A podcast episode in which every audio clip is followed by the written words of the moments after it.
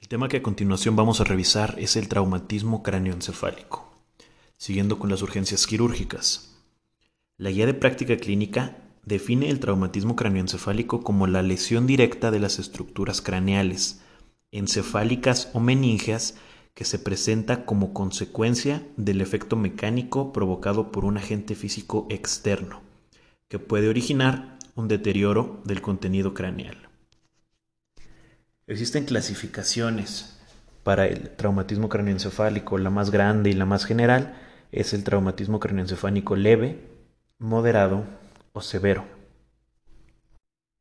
También existe clasificación por su mecanismo, el cual puede ser cerrado o penetrante. El cerrado a su vez puede dividirse en alta velocidad o baja velocidad, el penetrante en armas de fuego o otras lesiones penetrantes. El de gravedad que les comenté anteriormente es leve, moderado y grave, y este se va a dividir de acuerdo a la escala de coma de Glasgow. Con un Glasgow de 13 a 15 se considera un trauma craneoencefálico leve, un Glasgow de 9 a 12 moderado y de 3 a 8 o menor a 8 es un trauma grave. La morfología es otra clasificación, donde se divide en dos, en fracturas de la bóveda o en fracturas de la base. Además, se puede dividir también por la existencia de lesiones intracraneales, ya sean focales o difusas.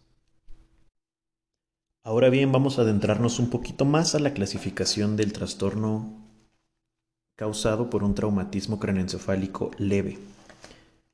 La vigilancia debe ser realizada por padres o tutores en el domicilio, sugiriendo despertar al paciente cada dos o tres horas para una reevaluación en cuanto al manejo analgésico en este tipo de traumatismo, se sugiere el uso de paracetamol. En caso de tratarse de un traumatismo no complicado, el paciente puede ser dado de alta siempre y cuando cumpla con las siguientes especificaciones. Ausencia de signos de alarma después de un periodo de observación de más o igual a 24 horas. La tomografía de cráneo normal y la presencia de un familiar que se haya informado y pueda acompañar al paciente, vigilar al apego y observar en el domicilio. Posteriormente tenemos al traumatismo cráneoencefálico moderado o severo. El trauma cráneoencefálico de riesgo elevado es definido como aquel en el que se encuentran manifestaciones o condiciones asociadas con mal pronóstico, esto por riesgo de complicaciones intracraneales. La probabilidad de indicación de un procedimiento quirúrgico y el aumento de la mortalidad es elevada. La valoración neuroquirúrgica debe darse en las primeras ocho horas después del traumatismo. Y los criterios de clasificación del TCE de riesgo alto, según la guía del ATLS, son las siguientes. Edad mayor a 65 años, alguna coagulopatía o un mecanismo de traumatismo eh, peligroso, perdón, dentro de los cuales se encuentran la caída a una altura mayor a un metro o de cinco escalones, una carga axial sobre la cabeza, es decir, caerse como enzambullida, como en un clavado. El atropellamiento por un vehículo automotor, especialmente si el paciente traumatizado iba sobre una bicicleta, la colisión entre vehículos a más de 100 km por hora, un accidente automovilístico con vuelco o salir despedido de un auto en movimiento. Existen algunas escalas para valorar la severidad de las contusiones, como la de la Academia Americana de Neurología o el sistema Cantú. La primera de estas va a ser la que vamos a revisar, la de la Academia Americana de Neurología, y lo divide en tres grados. El grado 1 es sin pérdida de la conciencia y una amnesia postraumática menor a 15 minutos. El grado 2 tampoco hay pérdida de conciencia, pero la amnesia postraumática es mayor a 15 minutos y el grado 3 encuentran o se pueden clasificar ahí cuando existe cualquier pérdida de conciencia. Además de la tomografía de cráneo, también tenemos que tomar una radiografía del mismo en caso de que haya contusión o laceración en piel cabelluda, o que la herida sea con una longitud mayor de 5 centímetros o tan profunda que llegue al hueso. Además debemos complementar con radiografías de columna cervical siempre y cuando exista dolor o rigidez cervical con más de uno de los siguientes criterios, que son mayor a 65 años o la existencia de algún mecanismo o traumatismo peligroso. y pues la tomografía de cráneo se debe tomar siempre y cuando exista alguno de los factores de riesgos anteriormente mencionados, como son la edad, la coagulopatía o el mecanismo traumático peligroso. Existen una serie de signos de alarma que tenemos que tener en cuenta durante la evaluación prehospitalaria o a la llegada de urgencias, como es la amnesia anterógrada mayor a 30 minutos, la pérdida del estado de alerta, la cefalea generalizada y persistente, náusea y vómito en más de dos ocasiones, la irritabilidad o alteraciones conductuales, anisocoria, el déficit neurológico focal, la sospecha de una herida craneal penetrante, la intoxicación, la evidencia clínica o, radiológica de fractura de la bóveda o de la base del cráneo, fracturas múltiples de huesos largos, crisis convulsivas postraumáticas y alteraciones en la escala de coma de Glasgow. Por ejemplo, que hay una disminución mayor a dos puntos en mediciones sucesivas o una puntuación menor a 13 puntos en cualquier momento. O incluso que se mantenga una puntuación de 14 o menos dos horas posteriores al traumatismo. También tenemos que fijarnos mucho en la presión arterial sistólica. Un factor de riesgo o un dato de alarma es que se mantenga por debajo de los 90 milímetros de mercurio y también hay que vigilar la saturación de oxígeno en caso de que ésta disminuya del 80%. Adentrándonos un poquito más a lesiones específicas, tenemos los hematomas epidurales, los cuales son relativamente raros y se localizan más frecuente en la región temporal o temporoparietal y son resultado generalmente de la laceración de la arteria meningia media. Después tenemos a los hematomas subdurales. Ocurren aproximadamente en el 30% de los traumatismos craneoencefálicos graves y son a consecuencia de un desgarro de pequeños vasos superficiales de la corteza cerebral. Tenemos también a las contusiones cerebrales, que se encuentran en 20 al 30% de las lesiones cerebrales graves, y la gran mayoría ocurre tanto en el lóbulo frontal como en el temporal, y estas pueden evolucionar para formar un hematoma intracerebral que va a requerir una evacuación quirúrgica inmediata. El manejo de los pacientes de traumatismo craneoencefálico grave sigue las bases generales del ABCDE. Los pacientes comatosos deben ser intubados de forma temprana y ventilados con oxígenos al 100% hasta la obtención de gases arteriales.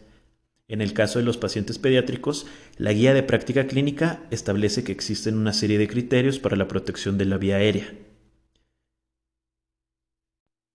Es decir, si el paciente cumple con alguno de estos criterios, necesita la intubación orotraqueal.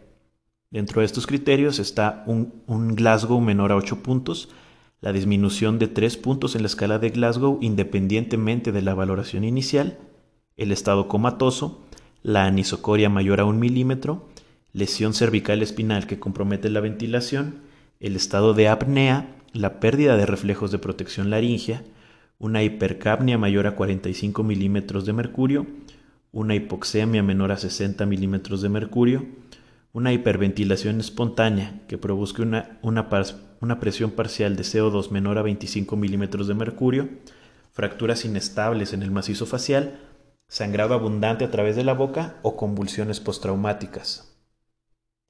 La hipotensión no debe atribuirse inicialmente al daño encefálico,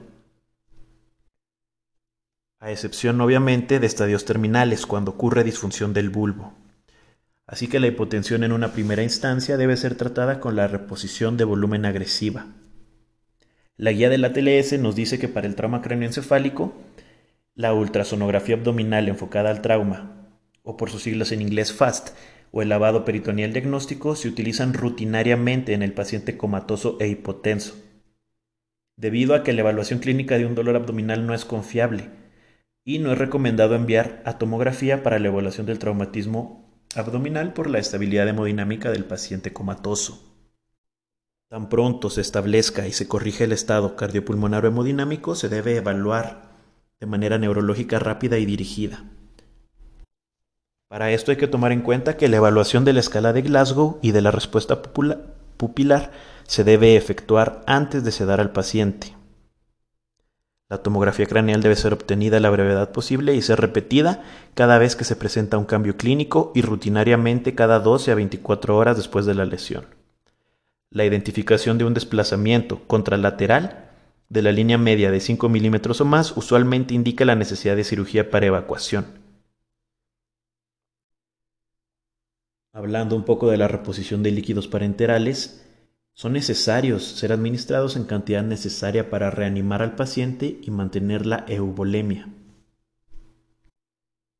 La última edición de la TLS establece las siguientes metas para mantenimiento de la presión arterial sistólica, dependiendo del grupo etario o de la edad a la que pertenezca el paciente. En pacientes mayores a 70 años, la meta está puesta en 110 o mayor milímetros de mercurio hablando de la presión sistólica. De 50 a 69 años es igual o mayor a 100 milímetros de mercurio y de 15 a 49 años igual o mayor a 110 milímetros de mercurio, al igual que en mayores de 70 años. En la mayoría de los pacientes es preferible mantener la normocapnia y la, la hiperventilación debe ser utilizada con moderación y en periodos tan breves como estos sean posible.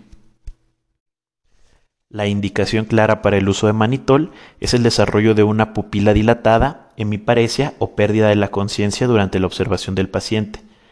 Los barbitúricos son eficaces para la reducción de la presión intracraneal refractaria a otras medidas, pero no deben emplearse en presencia de hipotensión o hipovolemia, ni mucho menos en fase de reanimación aguda.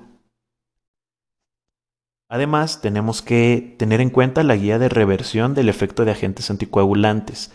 Esto siempre, obviamente, después de hacer el cuestionario y la indagación diagnóstica de nuestro paciente. En caso de que nuestro paciente esté tomando antiplaquetarios, warfarina, heparina, inhibidores directos de la trombina o inhibidores del factor X, tenemos que dar el tratamiento específico para este padecimiento. El manejo quirúrgico puede ser necesario para las heridas del cuero cabelludo, para fracturas craneales deprimidas, lesiones intracraneales con efecto ocupante y lesiones craneales penetrantes. El uso de antibióticos de amplio espectro es apropiada para aquellos pacientes que han sufrido una herida craneal penetrante además de dar tratamiento anticonvulsivo para prevenir crisis durante la primera semana. La fenitoína y la fosfenitoína son agentes anticonvulsivos de elección durante la fase aguda. Si existen crisis o las crisis son prolongadas, pueden añadirse tanto diazepam como lorazepam. Además hay que tomar en cuenta que si nuestro paciente llega con un objeto penetrante aún localizado en el área de la herida, deben ser dejados en el lugar hasta haber descartado lesiones vasculares y establecido el manejo neuroquirúrgico definitivo. Por último, el diagnóstico de muerte cerebral implica que no hay posibilidad de recuperación de la función cerebral. Y la mayor parte de los expertos coinciden con que los criterios que deben presentarse con el diagnóstico de muerte cerebral son los siguientes. Una calificación de tres puntos en la escala de Glasgow, la ausencia de reactividad pupilar, la ausencia de los reflejos del tallo y ausencia del esfuerzo ventilatorio espontáneo.